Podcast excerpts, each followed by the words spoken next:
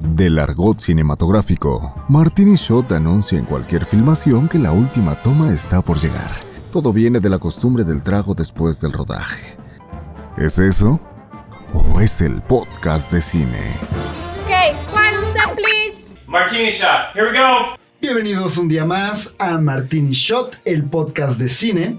Estoy aquí acompañado de Rafa Fávila y Fernando Camargo. ¿Cómo se encuentran esta noche, señores? Yo muy bien, Betito. ¿Tú? Yo muy bien, afortunadamente. Señor Fávila, ¿cómo me le va? Muy bien. ¿Qué tal? ¿Cómo están todos? Gracias por escucharnos. Pues sí, muchísimas gracias a todos nuestros escuchas. Y bueno, el día de hoy traemos... ¿Cómo se dice podcast escuchas? Yo les digo radio escuchas, güey. Pero no es radio. Podca- pod- pod- podcasteros, ¿Internautas? internautas, señora. A todos nuestros, ¿Oyentes? a todos nuestros compañeros de bebida de Martini Shots. Qué feo. So- Somos, ¿sabes qué? Me han dicho que somos muy, muy formales cuando nos presentamos. Muy señores. Pues somos gente formal. ¿Sí? Sí, ¿no? No sé, a mí me han dicho que parezco un señor de 60 años con tanta formalidad, güey. A veces sí, a veces sí no soy. A mí me sorprende que tú te pongas formal y serio, señor Fávila. No, yo no soy nada serio. Pero bueno, dándole un poco de formalidad a nuestro programa, vamos a empezar con este queridísimo episodio, un poco controversial debido a las cosas que vamos a estar platicando y discutiendo. Qué nervios. Llam- Y yo siento que no nos vamos a poner de acuerdo al final de este capítulo. Si salen con el ojo morado ya saben por qué fue. Pero bueno, ¿Va a haber putazo? seguramente. Yo creo. Va, va, va. Perfecto, ¿De pues qué bueno. vamos a hablar el día de hoy? El día de hoy vamos a contar con un tema maravilloso, un tema muy exquisito y sobre todo, Mmm, delicioso. y sobre todo de bajo presupuesto. Estoy hablando Como del- este problema. Estoy hablando de Martín. No, no, no, no, no. Estoy hablando del cine clase B. Yeah, qué, qué, qué tema tan complejo. Muchísima gente decir, ¿Qué diablos es eso? El cine serie B. Serie Y no, B, no son clase B. películas clasificación B. ah, Mu- no, No, es muy, muy buena distinción, o sea. oye, estudié mal. ¿eh? ay, yo ya estaba diciendo B, B15. Está, ¿Ese o cómo era? Yo no soy muy buen de películas, clasificación de ni modo. No, no es cierto, es un tema muy complejo porque tiene muchísimas interpretaciones, tiene probablemente hasta poca investigación, creo yo. Como que hay muchísimas historias alrededor del origen, hay como hechos históricos que, que lo han creado, pero también hay un buen de historias, teorías y resultados, sobre todo, que es lo más importante. claro, sí, eh, realmente el cine clase B es un tema muy complicado de empezar a contarles porque su origen de cierta manera fue una necesidad que hubo en el cine de- principalmente de Estados Unidos después de la Gran Depresión. Estamos hablando de los años 30. los 30 en Estados Justo, la Gran Depresión de los 30. La Gran Depresión. Es una Derivados película de la serie guerra. B, ¿no? La Gran La- Depresión. Su- No suena. sé, su- suena una película serie B.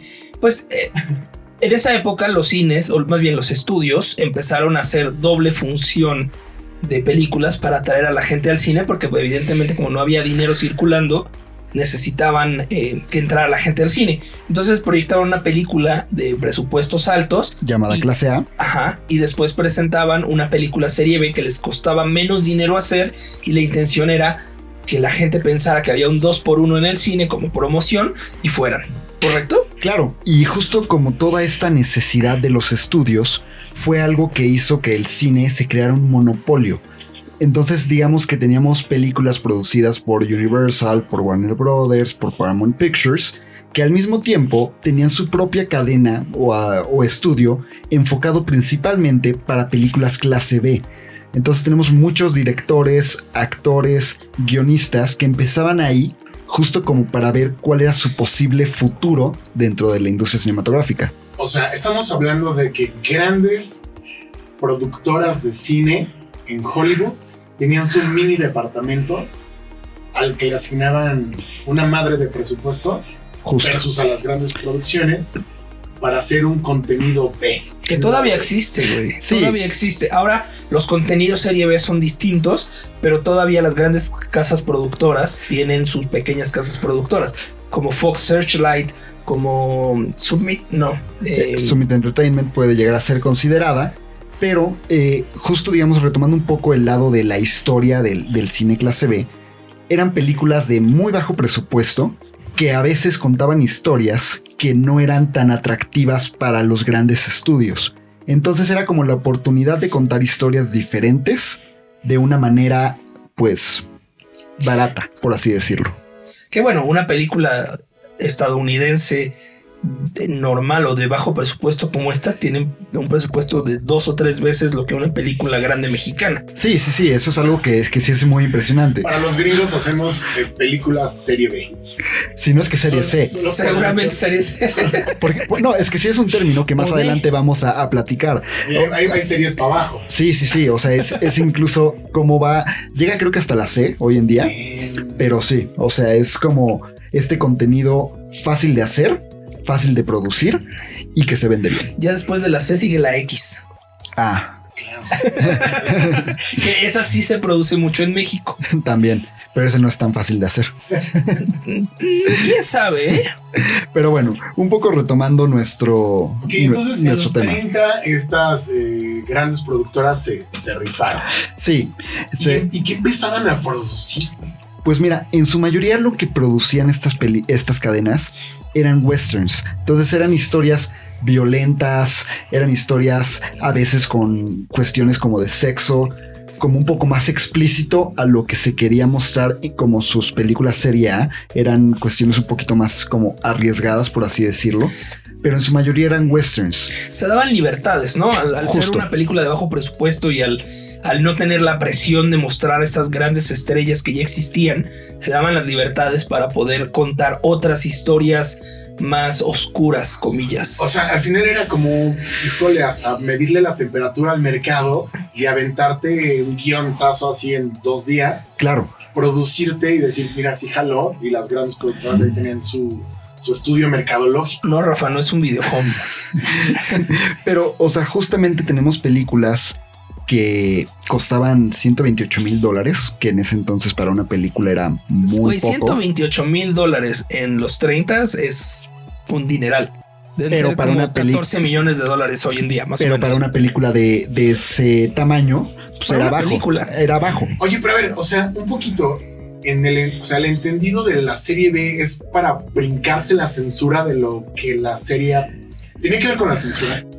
Lo usaron como pretexto, pero no tenía que ver con la censura. Era producir un producto más barato que, o que les costara menos y les redituara más o igual. Era como una promoción que los grandes estudios ponían en las salas, de, en las exhibidoras o en, en las salas de cine para que la gente sí se animara a comprar un boleto en lugar de comprar pan, güey. Es una chingonería la concepción de ese cine porque era como, güey, vuélatela con cualquier guión, hazlo en chinga, güey, y lo sacamos junto Es- con esta gran. es totalmente eh, una maquila para, para conseguir, es, es- es, mm, para mover intereses económicos. Y no solo eso, sino que también, al ser un producto que era más barato, los directores y los productores tenían que buscar formas de hacer las cosas más baratas. Entonces de repente veías efectos especiales muy cuidados, artesanalmente hechos, para poder ver algo barato, chingón. Pero cuando, cuando te refieres a algo muy cuidado es que si era creíble o era inverosímil lo que veías. Es que esa es un poco la complejidad del cine de serie B. Empieza siendo algo muy como serio en el aspecto de que cuidaban mucho el poco dinero que tenían era cuidado de sobremanera, o sea, incluso se creaban instituciones que mediaban toda la creación del cine B. Y una vez que tenías este cine B de esta manera, se fue transformando poco a poco a lo que hoy en día son las películas serie B, que son esas películas inverosímiles, a lo que nos vamos a ir hechas adentrando poco a poco. intencionalmente de esa manera. Antes no, o sea, la idea era hacer un producto real que costara menos para poderlo ofrecer. Eso era la idea original. que además eh, dio pie a, a mu- a muchas estrellas y a muchos directores que después se pasaron a la serie A y grandes cosas como Humphrey Bogart, ¿no? Sí, tanto Humphrey Bogart como John Wayne son actores que sus primeras películas fueron películas serie B. Empezaron a hacerlas eh, de manera seriada. ¿A qué me refiero con manera seriada? Digamos que De hacían... forma seria. Se ponían serios y la hacían. y lo hacían. No, no, no. Eh, a lo que nos referimos con la man- eh, de manera seriada era que en el cine empezaban a transmitir algo así como una serie de televisión. Eran capítulos que duraban una hora con un personaje recurrente. Entonces, de esa manera te enganchaban para que tú tuvieras que ver 10 películas en el cine para poder concluir esta serie. Hacían temporadas, pero en el cine. De ahí viene la tele. Sí, sí, de ahí viene un poco la televisión, ¿no? Claro, Lo que conocemos de hecho, como la televisión hoy. Justo la decadencia del cine B en su época de oro, por así llamarlo, Pero la decadencia es como el auge, ¿no? Es cuando empieza a haber ya un. un cine B mm, distinto, porque Se buscaba ya con otro fin. Justo lo que pasa es que con la llegada de la televisión se empiezan a hacer programas de, de televisión tipo series. Entonces la gente ya no creía redituable el estar yendo al cine a ver cómo concluía la historia de John Wayne a lo largo de 10 capítulos cuando lo podían hacer desde la comodidad de su casa. Cambió el mercado la televisión. Cambió el mercado la televisión y entonces las dobles funciones dejan de tener éxito, por lo tanto el cine B cae y cae de una manera magistral, o sea, desaparece la doble función, desaparecen de esta manera las películas serie B que eran películas con un presupuesto muy controlado, pero bien utilizado. Pero a- aparte, la caída no supone solamente dejar de hacer ese tipo de películas. O sea, las series, las películas serie B que se producían sí tenían un organismo que las controlaba y que, que hacía que funcionaran. Claro, porque al final era un tema económico, güey. Entonces necesitaban cuidar el dinero O y sea, que era su- salía. Había un cine. Pues había una de productora. Había una productora que se dedicaba a cuidar el dinero y cuánto se gastaba para que eso redituara más. O sea, al final nace de una necesidad económica y todo el tiempo es manejada como tal. que Esto fue en los 40. Vamos Ah, a ver aquí, no, bueno, a principios de los, a los 30, que fue la Gran Depresión, 1930 más o menos. Y después de la posguerra es cuando como que retoma. En, según yo, la televisión, el gran auge de la televisión eh, casera, familiar, o como quieran llamarle, fue más o menos alrededor del 49-50. Sí, fue justo llegando a los 50. Entonces tenemos este auge en los 30. En los 40 se fabrican de manera seriada estas películas, estos capítulos que les Lograr mencionábamos. su cometido. se Lograr empieza su a cometido. vender Más. Justo. Y entonces, de ser un producto muy redituable, desaparece con la llegada de la televisión en los 50. Porque ya la gente no iba al cine porque tenía lo mismo en casa. Pero también, o, o sea, ¿Qué es? igual la política hizo que ayudara a caer. O sea, porque después buscaba el antimonopolio hacer que Ah, las también. productoras grandes hicieran esto. Era un, un fallo legal. Claro. la verdad. Eh, en esta época, las películas producían, distribuían y exhibían Los las estudios. películas, los, Los estudios, estudios. perdón. Entonces, por ejemplo, Warner tenía el control total de una película y ninguna cadena del cine independiente la podía mostrar porque ellos tenían el derecho. Y el gobierno dice, "Ah, ah, ah". Así no, No. funciona. y entonces ahí cae el cine. Fíjate Ahí. que- qué curioso. Yo nunca hubiera pensado en tener que ir a tal o cual marca de cine, de sala de cine, para ver la película que yo quería ver, ¿no? Sí, o sea, imagínate que tuvieras que ir solamente a Cinépolis para ver Disney o ir a Cinemex para ver DreamWorks y no ninguna distribuye las películas de los otros. O sea, se- era una cuestión así. Entonces, cuando llega esta ley antimonopolios y dicen, ok, las distribuidoras, los estudios ya no pueden tener salas de cine, se deshacen de las salas de cine y se vuelve aún menos redituable este aspecto de las dobles funciones o películas series B seguidas de una serie A. Claro, porque al final el dinero no caía en ellos. Pero lejos de pensar que el serie B se iba a extinguir, que ya no se iba a hacer, la gente sí continuó la producción de este tipo de producción. Claro, eh, de repente en los 50 directores como Ed Wood, no sé si vieron justamente Claro. esta película de Tim Burton de Ed Wood, Pues Ed Wood es uno de los considerados peores directores de la historia. de ¿no? los peores, entre comillas, mejores. claro, Sí. porque justamente la importancia que tiene Ed Wood dentro del, del cine es el revivir de cierta manera el cine serie B y empieza a crear estas historias de monstruos inverosímiles ahora sí o de películas que casi pueden caer en lo ri- ridículo con grandes celebridades. Tenemos a Bela Lugosi ahí, ¿sabes? Claro. Entonces, tenemos este cine B nuevo de los 50 que empieza a tomar historias de ciencia ficción, de terror y los lleva a un límite casi ridículo para poder seguir vendiendo. Y son películas que no cuestan hacer. Pero entonces ya la concepción del, del cine serie B ya era otra. Era O sea, otra. ya, ya uno se enfocaba en crear historias extrañísimas, inverosímil, que justo lo que hacían era producir cosas rarísimas. Que Aún- bien- ma- pero era, a ver, es que mi pregunta sí, y creo que aquí va a empezar la discusión. todo esto ya se empezó a hacer adrede con la seriedad con la que se producía cine Todavía no. o el mismo o la misma falta de capital o de presupuesto hacían que se tuvieran que hacer las cosas así porque la concepción determina mucho el cine, el tipo de cine. Claro, la verdad es que, por ejemplo, sobre todo viendo la película la de Ed Wood que dirigió Tim Burton, Ed Wood pensaba que él estaba haciendo un trabajo magnífico y que su trabajo se iba a ver increíble en pantalla. Sin embargo, debido a limitaciones económicas o a dificultades durante el rodaje, llega a ser un producto que cae en lo ridículo. Entonces, en un principio, estas películas no tenían esta intención de ser, por así decirlo, tomadas en broma. Sí, no, perdón, no, no iba a decir nada, iba a decir justo eso. Ah. O sea, es que se me ocurre una película mexicana así, ¿no? Hay una película de ciencia ficción que se llama Zurdo. No es mala la película, pero tiene esta limitante en cuanto a recursos económicos. Entonces los efectos especiales eh, y ciertas cosas dentro de la película dejan mucho que desear. Pero a ver, entonces Pero es otra cosa, o sea, no tiene que ver. el, el cine serie B se determina si por su presupuesto o por el cómo se hace. digamos, a manera de diccionario, se determinaría más por la cuestión de presupuesto. ¿A qué me refiero? Hoy en día muchas películas independientes de bajo presupuesto podrían ser consideradas cine serie B. Si nos vamos por el diccionario. Pero es lo que decíamos, los grandes estudios tienen sus pequeños estudios que producen películas serie B. Serie B quiere decir que son películas de menor presupuesto y que argumentalmente eh, son más arriesgadas, ¿no? Como por ejemplo Little Miss Sunshine Wow, Ah, es hace unos que años. Claro. Podría pensar que, que eso, o sea, que las películas son más independientes, menos serie B, y que el guión las hace más serie B que el presupuesto. No, es que van de la mano. O sea, un estudio nunca se va, a- o sea, en Estados Unidos al menos es una industria millonaria, güey. Entonces no se van a arriesgar a, a dejar ningún cabo suelto. O sea, pe- pensemos en Avengers, ¿no? En la última. Es una película donde se invierten miles y miles y miles de millones de, de dólares como para que no sea un éxito. Entonces pasa por estudio de mercado, pasa, es un producto muy cuidado.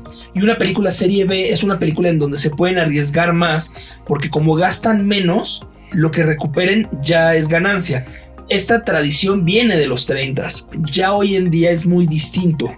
Sin embargo, justo lo que decíamos de que iba a haber como mucho debate en este podcast es porque también las películas de serie B son películas, o sea, las que son consideradas de manera pues Canónica. muy canónica serie B, son películas como La criatura de la laguna, este, películas como este, las chicas extraterrestres, como toda esta cuestión, justo usaban mucho el morbo para Pero atraer a la gente. Ahí estás hablando ya de los 80s. Eh, no, sigo hablando de entre los 60, 50s? entre los 50, porque por ejemplo La criatura de la laguna pues, es de los 50. Y justo son como películas que abusan de lo inverosímil. Y a partir de escenarios cara- eh, caricaturescos y situaciones pues chuscas, por así llamarlo, hacen cine de pésimo gusto. Es como, es como se catalogan ellos, que son desde actuaciones exageradas. Pésimo Si gusto. usted cree que no ha visto películas serie B, sí las vio en el 5 hace 20 años. Claro que también ya son películas más para acá, ¿no? Creepers entonces- o.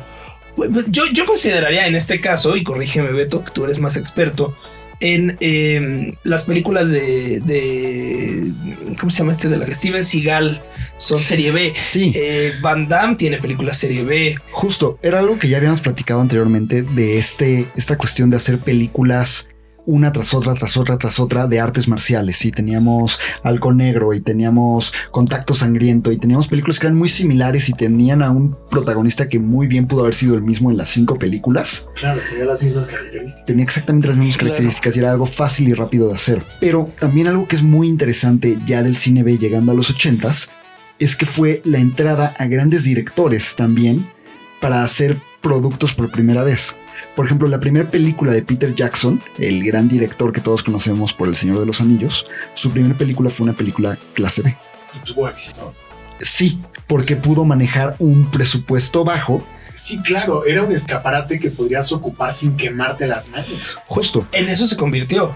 Y de hecho también, por ejemplo, las primeras películas de Quentin Tarantino, siendo perros de reserva, también pueden ser consideradas clase B, Pues Perros de Reserva es clase B. Es una completamente. película que se hizo con dos pesos. que se vuelve cine de culto. Ajá. Y Ah, no todas las Justamente. películas serie B se vuelven cine de culto. No, no van de la todas. mano. Es que hay una situación muy rara con el O cine queremos B. volverla cine de culto. Es que, por ejemplo, hay una película que tú la ves y es muy mala, es muy, muy, muy mala. Se llama The Room de Tommy Ah, Wiseau. uf. Dicen que es la peor película del mundo, ¿no? es, es una película tan mala que es excelente. Y ese es el problema de muchas de las películas serie B de hoy en día. Son películas tan ridículas y dices así de, güey, no mames que hicieron eso. No, o sea, no puedo creer que realmente grabaron con una cámara digital y una cámara análoga al mismo tiempo porque el director no tenía ni idea de cómo era el, re- el proceso de realizar. Híjole, es que aquí ya empezamos a agarrarnos a putazos. ¿Qué va- O sea, muchísima gente que nos está escuchando ahorita te está mentando a la madre. Sí, claro, Te seguramente. está diciendo, no puede ser lo más malo de las mejores cosas que te pueda entregar el cine. Porque hay un chingo de esfuerzo del otro lado, un chingo de gente pensándole y maquilándole, como para alguien que no sabe ocupar una cámara, llega y haga un producto mal exitoso. Es, es que es una, o sea, de, de hecho, si tú ves la película Soy de... bien conservador, Muy, pero, muy conservador. pero estoy defendiendo. Es que eres a- muy de esos. Es que, por ejemplo, si tú ves la película de The Disaster Artist, que es justo la historia de cómo grabaron The The Room, Room. te das cuenta de cómo la persona en ese momento que quería hacer la película, que es Tommy Wiseau, no tenía una idea de las decisiones que estaba tomando y tomaba decisiones a lo idiota. Entonces era así una cuestión de, oye, vamos a construir un set de la azotea de mi amigo. Y, güey, ¿por qué no grabamos en la azotea de tu amigo? Es que así no se hace el cine. Y entonces creaban ¿sabes? una azotea con green screen. ¿Sabes qué me aterra de eso que acabas de decir? Que conozco directores que hacen justo eso. Es que es, es Hoy algo en muy día, cierto. güey. Es, es algo muy cierto que sigue pasando. Pero, por ejemplo, justo directores como Peter Jackson mencionábamos, la película, la primera que hizo se llama Bad Taste, que es esta película justo como de terror, pero es un terror ridículo. Y entonces justo nos enfrentamos a este tipo de situaciones de directores que quieren hacer cuestiones más gore o cuestiones hasta cierto punto más asquerosas. O sea, Cro- Cronenberg es un. Hasta cierto, hasta cierto punto la podría mosca hacerlo. serie B, de hecho, Sí, creo, ¿no? La mosca serie B. La mosca es una película serie B, También que es se- uno de los grandes éxitos de Cronenberg. eh, David Lynch, su primera película Eraserhead, la podríamos Ah, meter claro. dentro de serie B. O sea, porque son películas de muy bajo presupuesto y que ninguna otra cadena tenía realmente, voy a decir la palabra huevos, para distribuirla. Ahora, también hoy en día las películas serie B no, no solo van a lo ridículo. Una vez más, también existen, eh, por ejemplo, eh, eh, Little Miss Sunshine que te decía hace rato, Sideways que ganó varios premios.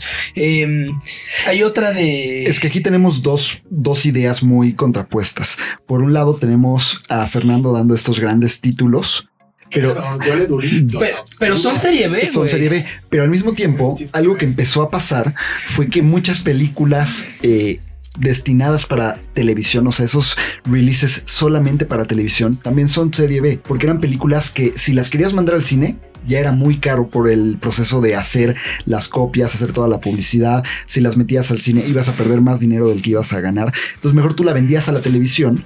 Y así es como también empiezan a salir este tipo de películas sobre todo secuelas que salían directamente a televisión. Y tú te decías, güey, no mames que hay un Exorcista 3 porque nunca la vi en el cine, porque salió directamente a televisión. Incluso Disney tiene películas serie B, Sí, tiene como La Sirenita 2. La Cenicienta 2, Pocahontas 2, o sea, literalmente todas las historias de princesas tienen una historia 2, si no es que hasta 3, Hasta el Rey León. hasta el Rey León. Creo que Hércules es la única que, que nunca vi una, una no, creo 2. que no, ¿eh? pero La Sirenita, La Bella y la Bestia, La Cenicienta, o sea, todas estas películas tuvieron sus secuelas Que van directo a video. y son hechas con un menor presupuesto que las originales. Imagínate que el, el cine serie B se catalogara también así porque solo fueron directo a ese escaparate. Pues- Roma. Roma sería serie B. Técnicamente, las películas que salen hoy hacia Netflix podrían ser consideradas. Ahí te- mm, depende el presupuesto. Claro. Roma tiene presupuesto de película A. Sí. Serie A, güey. Bright, que es otra película que salió directo de- a Netflix, También. también es. Y no una es tan cuestión- buena, por Y no ejemplo. es tan buena. Qué Oye. cabrón. O sea, nada más pensar un poquito. es Qué cabrón que hace 40 años, cuando pensabas en solamente producir una película para tele, te clasificaban ya abajo, cuando hoy muchísimos productores buscan eso. Es, es una Por cosa de ejemplo. cómo cambia la industria bien cabrón. Y no, güey, ¿Qué tiene- regresas, te pedo. que tiene que ver, esto se parece mucho a, a lo que estamos viviendo hoy en día. ¿Qué Claro. pasó cuando llegó la televisión con las películas serie B? Pues empezaron a dejar de existir porque ya existían en la televisión. Claro. Es, es lo que es lo que se augura que va a pasar con los con los servicios de streaming. De hecho, muchas personas dicen, justo como retomando lo que tú me, me acabas de mencionar, Fer, que las, la televisión de cable va a desaparecer justo por estas grandes cadenas de streaming como Amazon, como Ahora, Netflix. Piensa esto, güey. El- El mercado está cíclico, ¿no? En unos, en unos años, Netflix va a destruir el cine y la industria cinematográfica va a tener que idearse películas serie B para dobletear funciones y regresar a las salas. Y ¡Pum! 1950 otra vez, amigos. Seguramente. No lo dudes. O sea, seguramente es algo que va a empezar a suceder porque hay una necesidad de los estudios de generar dinero. Sobre todo hoy más. Que digo, también, Que si lo muchos también ya piensas, tienen sus servicios de streaming. Justo. Y ya está, por ejemplo, Disney Plus ya tiene, justo como, como pasó en el pasado, ya tiene películas que salen solo en Disney Plus y encontrarlas en cualquier otro lado es un pedo. No contemos la piratería. Bueno, sí, Mulan ahorita rompió el récord de ser la película más pirateada de la historia. Oye, a ver, quiero pensar un poquito. Perdón, Fer. No, te iba a decir antes de, de- de esto, a- algo importante que me gustaría resaltar, insisto, es que el cine serie B, no por tener bajo presupuesto o por estar fuera de la reali- de la realidad, tiene eh, películas malas, güey. Hay casos de éxito muy, muy cabrones como Little Miss Sunshine otra vez, que creo que es la única serie que he visto, parece. Actividad Paranormal es, ah, por ejemplo. tiene el récord de ser la película más barata de la historia que más ha recaudado. O sea, es, es un caso. Concepción fue seguramente para serie B. es que se encuentra, se empiezan a idear nuevas formas de hacer los productos baratos. Por ejemplo, todas las películas found footage son películas muy baratas de hacer y que las recaudaciones que tienen, Como la bruja de Blair. de Blair Witch. justo, Y te iba a decir, Mini Espías es otro ejemplo, güey. Mini Espías es una película que hace Robert Rodríguez pensando en que sus hijos querían ver lo que hacía él. Y es una película que hace con tres pesos. Robert Rodríguez es un super papá. Y, y- y- sí, sí, y, y la rompe, Mini Espías la rompe con todo y es un peli, o sea, se vuelve un, un- un fenómeno de taquilla y es una película serie B. es que hablar particularmente de Robert Rodríguez y las películas serie B es, es un tema que Es nos hablar podría de historia. Sí, literalmente. Porque, por ejemplo, Robert Rodríguez empieza haciendo películas como El Mariachi, que es previa a El Pistolero, ya con Antonio Banderas. Pero El Mariachi es años antes con un actor que nadie conocía. Y Robert Rodríguez dice: Yo pagué esta película con mi bolsillo y me tuve que meter en un chingo de deudas para poder hacerla. No vendió su perro como Stallone. Como Stallone. pero- Y es que ahí nos vamos entonces a los directores que han hecho del serie B su género. Claro, yo creo que el principal exponente de esto es definitivamente Robert Rodríguez. Y el, y el principal consumidor, al parecer, es Tarantino. Claro. La influencia de Tarantino es pura y nata de ahí. Es que so- son, o sea, Rodríguez y Tarantino son amigos muy cañón. O sea, desde el simple hecho de ver a Tarantino actuando en From Dust Till Dawn, te das cuenta del nivel de amistad que tienen esos dos. y en, en Planet Terror, que, el- Que es el tiene un- general. que tiene un terrible destino, pobre Tarantino. Sí, sí, sí. Es que justamente Robert Rodríguez es un caso muy curioso porque él empieza haciendo películas serie B de bajo presupuesto para después llevarlo al otro límite y hacer películas de apariencia serie B, pero con un alto A presupuesto. ver, esta de From Dusk Till Down, donde incluso Salma Hayek, literal, yo creo que ella es la catapulta para. Sí. Ah, sí, un poco. eh, Que tuviste cuando tenías como tres años, creo. no, adelantó cuando tenía tantas movies ahí. Claro, Muy cabrón. George Clooney también salió ahí, ¿sabes? Claro. Entonces, el cine B hoy en día es una forma de catapultar carreras de cierta manera. O sea, Robert Rodríguez, justo retomando lo que decíamos, tenía muchas ca- películas serie B y de repente hizo Machete, que Machete ya es una película con un cast ridículo. Sale Lindsay Lohan, sale Lady Gaga, sale Danny Trejo. O sea, ya es un cast, porque ya es Danny Trejo en la actualidad. Pero Machete ni en pedo de serie B. Técnicamente, por la forma en la que se Solo cuenta, Tiene un tratamiento. Tiene un tratamiento. Exacto. Exacto. tiene un tratamiento. Y serio. lo hacen muy bien. lo hacen increíble. Pero la película, lejos de estar en. Sin esos City, presupuestos, güey. es una mamada. Sin City yo ya no la consideraría cine clase B. No, no, no. No es clase B. Ah, pero ni siquiera el tratamiento que Ni tiene. siquiera el y así. tratamiento. O sea, porque Sin City es una adaptación de una novela gráfica de Frank Miller.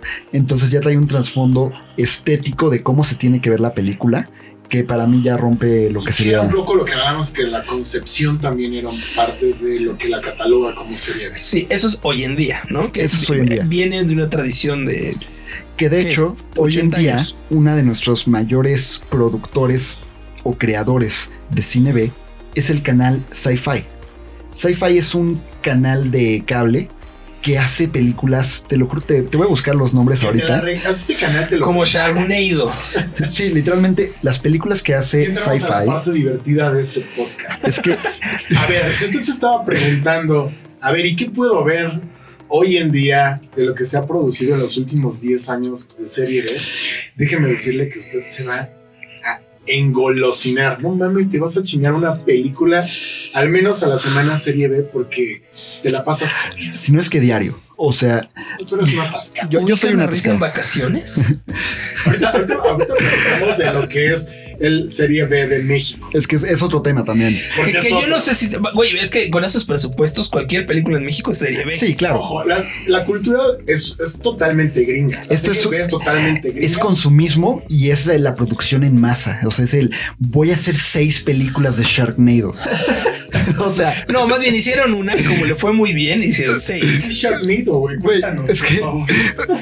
le- ¿No las has visto? ahorita Quiero que- quiero que- les, les voy a empezar a contar. Gráficas, eh, gráficas. Les voy a empezar a contar descripciones, sinopsis de varias películas clase B. Yo soy muy fanático de la clase B porque me divierte Sí se muchísimo. te ve, ¿eh? Se te ve. Pero bueno, vamos a empezar con Sharknado. Sharknado es una película de un huracán que se forma justo encima de una manada de tiburones. Manada de tiburón. Banco de tiburón. No, no, no, es una manada. ¿Es una manada? ¿Se llama manada? No, no sé cómo se llama, pero Un grupo de, un gru- de un grupo de, de tiburones. Y el punto es que el huracán levanta. n- No entiendo por qué la película se llama Sharknado si es de un huracán, no de un tornado. Pero vamos a Para darle. que rimara. Ajá. Es una cosa de marketing, Beto. Tú no Exacto. sabes de eso. Pero entonces. ¿Qué importa, chinga? Ah, El punto número uno es que aparte es como el huracán más grande que ha habido en California. Que para los que no sepan, en California es muy, muy, muy, muy cabrón que haya un pinche tor- un pinche huracán. O sea, No es Kansas. Pues exacto. No, es, es muy neta. No hay lugar como el hogar. No hay lugar como el hogar. Y entonces, el punto es que este es- empiezan a llover tiburones junto con el huracán. Y entonces se vuelve una película de un cuate que tiene un bar y tiene que rescatar a su familia de esta inminente destrucción de un huracán con tiburones. No, pero además también eh, hay un tema, güey, No lo porque. puedo creer, güey. ¿Quién se le ocurrió tal mamá? No, espérate, y está, él, él está divorciado y entonces tiene que ir con la ex esposa y luego se vuelven a juntar y la ex esposa se la come un tiburón y al final de la pe- Por supuesto que hay un drama en No, sí, medio. claro. Pinche pero- tornado de tiburón. Es que lo mejor es la resolución de la película. Para el final de la película, el güey empieza a aventar sierras eléctricas al tornado, güey. Y entonces las sierras eléctricas matan a los tornados que van en el cielo. Entonces, Sharknado, te lo juro, es una joya. Y nada, más, para no spoilearte la 1, 2, 3, 4 y 5 Por favor, no lo hagas. y 6, eventualmente hay viajes en el tiempo. Porque ya no No, sabían ma- qué más hacer. O sea, Sharknado fue una franquicia que vino a transformar el mundo. y le dio un nuevo, justo Sharknado creo que le dio un nuevo aire a la serie B, ¿no? Claro, porque a partir de eso tenemos también joyas. Esta la pueden encontrar en YouTube. Se llama Kong Fury. Kong Fury es un detective de los 80s que su compañero, que es un Triceratops, se- literalmente se llama Triceracop, es asesinado. espera, espera. Es asesinado por Hitler, No, que viaja en el tiempo. Solo para matar al Triceracop. Sí, pero aparte lo mata por teléfono, güey. Así literalmente le apunta la pistola al teléfono, dispara y, entonces se muere Triceracop, güey. Y entonces Kung Fury tiene que viajar al pasado para matar a Hitler antes de que viaje al futuro. A matar a Entonces, su amigo. Oye, ¿tú viste la película de Mario Bros? sí, ¿Es serie B? sí, ¿Sí? sí, es completamente serie ¿Tú la B. viste, Rafa? no, no lo he visto. Entonces tenemos como ya estas películas que caen en lo ridículo, o sea, Sharknado, Kung Fury, mi favorita, Velocipastor. Uy, qué joya. O sea, Busquen, busquen, en- corran ahorita a YouTube. Ah, no, ma- nos- no. no nos apaguen. ¿eh? vayan a Amazon. Está- este, en Amazon está completo. Completa en Sí, Amazon fragmentos Prime Video. importantes. También corran a YouTube. No mamen lo que acabo de ver. O sea, es que es una, es una joya. O sea, es un cuate que se va a China por un ritual espiritual para encontrarse a sí mismo después de que asesinaron a sus papás. Que además él es pastor, es un cura. Es un cura. Y entonces, en- estando en, en Japón, un, o China, no me acuerdo. Está en China, en China, en China. un- Un una letrero chava, nos lo dice. un letrero nos lo dice. Una chava va corriendo en el bosque, la matan unos ninjas de la nada y el güey así literalmente como que abre la mano de la chava y hay una garra de, de velociraptor. Es una guerra de velociraptor. Y cuando el güey la agarra, se corta. Y de repente despierta en, en Estados Unidos otra vez, güey, y le dicen como, sí, estuviste enfermo durante semanas, estuviste inconsciente. Te rescatamos de un bosque en China. Y, y literalmente, güey, ese día en la noche se transforma en un velociraptor Güey, para no. exterminar a toda la maldad de la ciudad. Déjalo ahí, déjalo ahí para que corran pues, a verlo. Claro, pues, Vamos. si una araña te pica y te vuelves Spider-Man, güey, ¿qué pasa si una garra de velociraptor te Te rasca? Una rasguña. garra de los Entonces, son hoy en día las películas serie B, son estas películas con temas exagerados, con temas casi ridículos. O sea, hasta cierto punto, por ejemplo, películas como Gremlins también podrían haber sido consideradas clase B. O sí, Leprechaun, esta Leprechaun, película de terror. este, o critters. eh, Ki- Killer Tome- no, Killer Clowns from Outer Space. No Uf, sé si la han visto sí. o han escuchado de ella. Los Killer Tomatoes también, Killer güey. que Tomatoes. hasta hubo una, una caricatura de los Killer Y Tomatoes. también está toda esta de, de películas de criaturas gigantes. O sea, tenemos La de las eh, arañas, el Pues, ¿no? cocodrilo contra Anaconda. O tenemos cuestiones un poquito más locas, como lo que nos va a contar Fred, porque él es fan de esta película ¿Cuál? del Crocosaurus contra el calamar gigante. No, Sí, güey. acuérdate. No era yo. no era, era otro Fer. A ver, yo vi The Drone. Ah, por ejemplo, Güey, que- o sea, ya la nueva tecnología adaptándose a la serie B es un dron que cobra vida, lo posee un asaltante, un asesino, güey. Como en Chucky. Y entonces el asaltante vive en el dron y empieza a matar gente, güey, como a buscar como matar, vengarse y al mismo tiempo encontrar otro cuerpo. Y güey, lo que sucede es hermoso.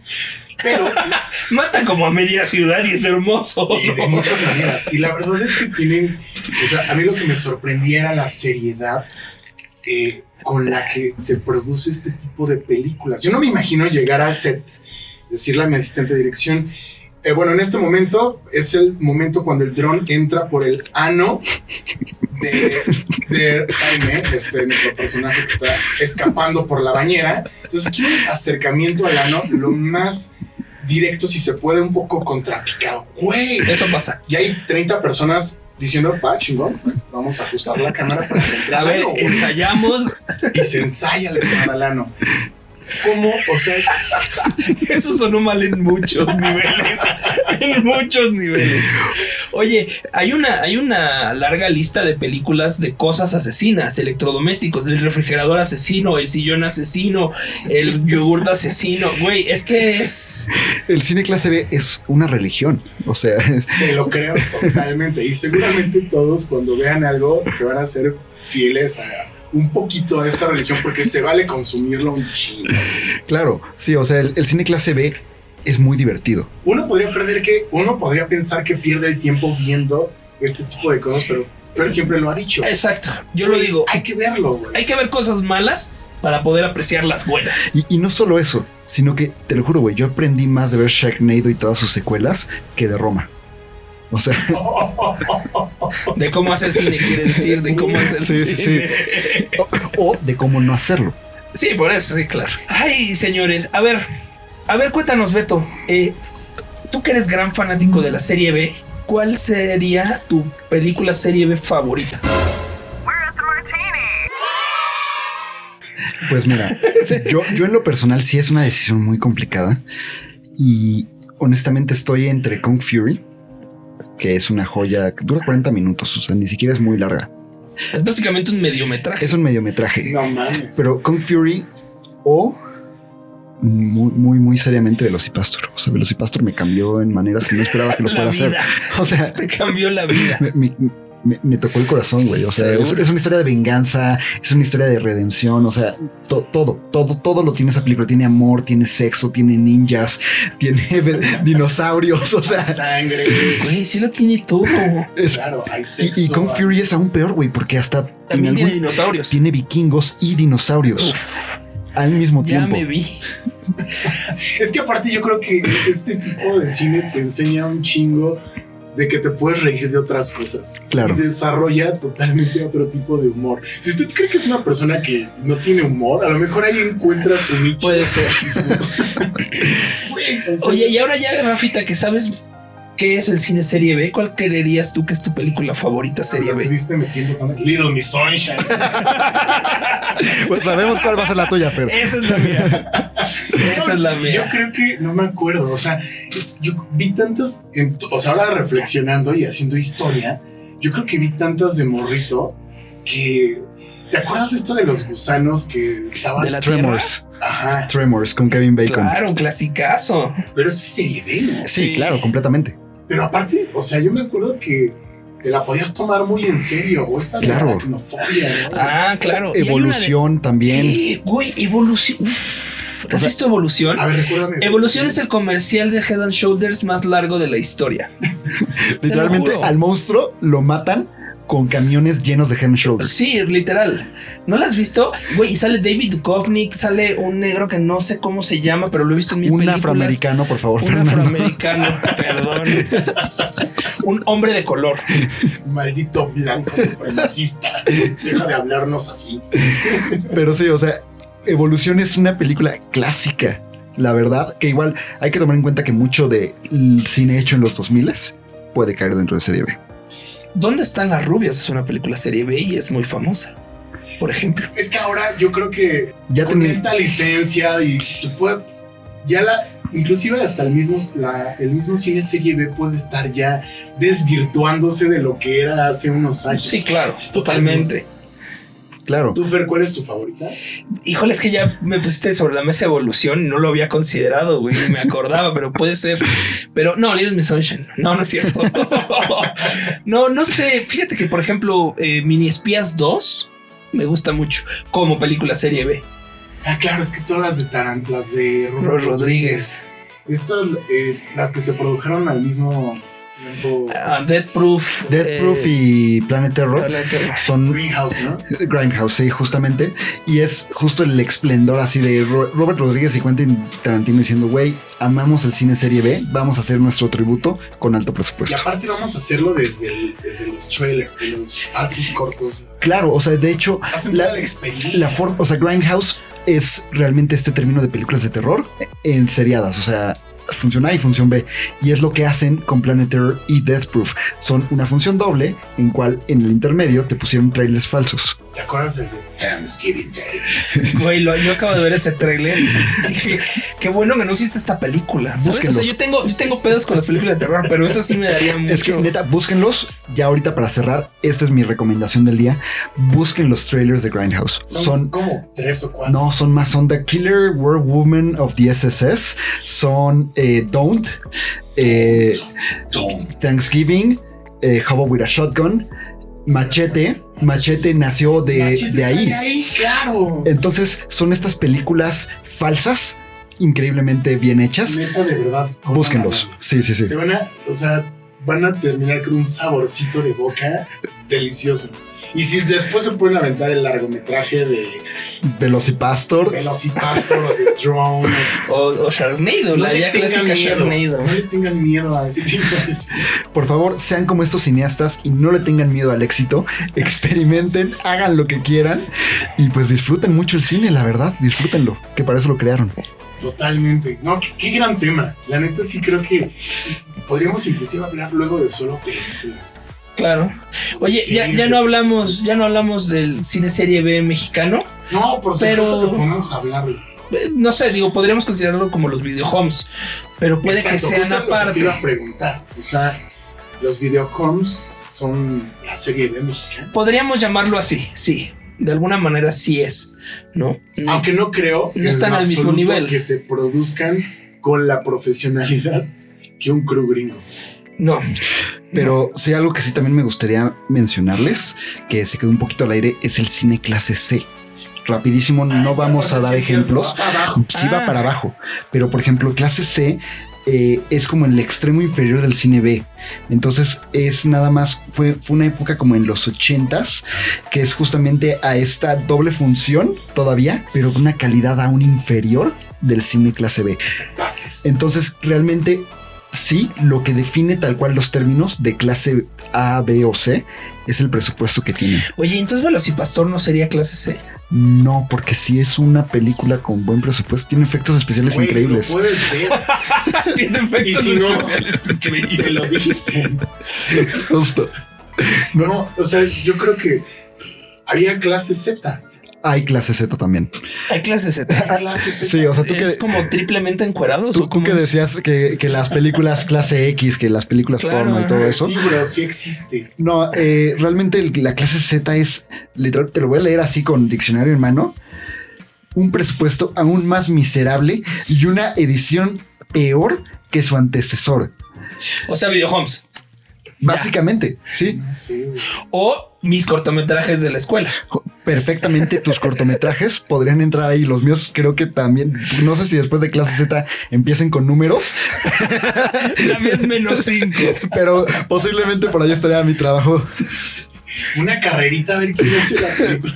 Ma- ma- no, Oye, no, estaría no, bien más padre. barata, porque recuerden que no, no es calidad, e- es presupuesto. La- las trash movies, o sea, Pink Flamingos y eso se podría considerar. sí. Uy. Es serie B. Sí, por ser independientes y tener bajo presupuesto. Igual que eh, Hannibal Holocaust. Podrías entrar completamente ahí, güey. Wow, es un temazazazo, ¿eh? Está bien divertido.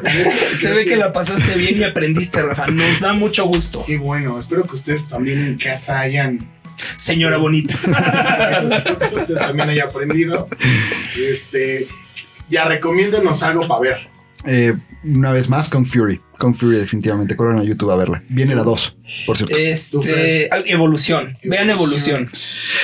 Aviéntense los trailers de. de- Green- de Grindhouse. Tarantino, de Grindhouse. Se van a divertir muchísimo. Bueno, pues creo que eso es todo por hoy. Ya. Nos da muchísimo gusto que nos hayan acompañado y esperemos que se hayan divertido tanto como nosotros nos divertimos hablando de este cine. Recuérdenos las eh, redes sociales que no sé si- Las redes sociales son arroba Martini Shot Podcast en Instagram y arroba Martini Shot Podcast en Facebook. Ahí nos pueden encontrar. Coméntenos después de que vean Velocipastor. Pónganos su escena favorita, por favor. Vamos a hacer un post especial de Velocipastor para que nos pongan ahí su escena favorita. Ahí anótalo porque se me olvida. No, sí, sí. Oigan, pues muchísimas gracias si llegaron hasta este número de episodio. Los amamos. Continúen escuchándonos el próximo jueves. Hasta luego. Muchas gracias y hasta luego. Adiós.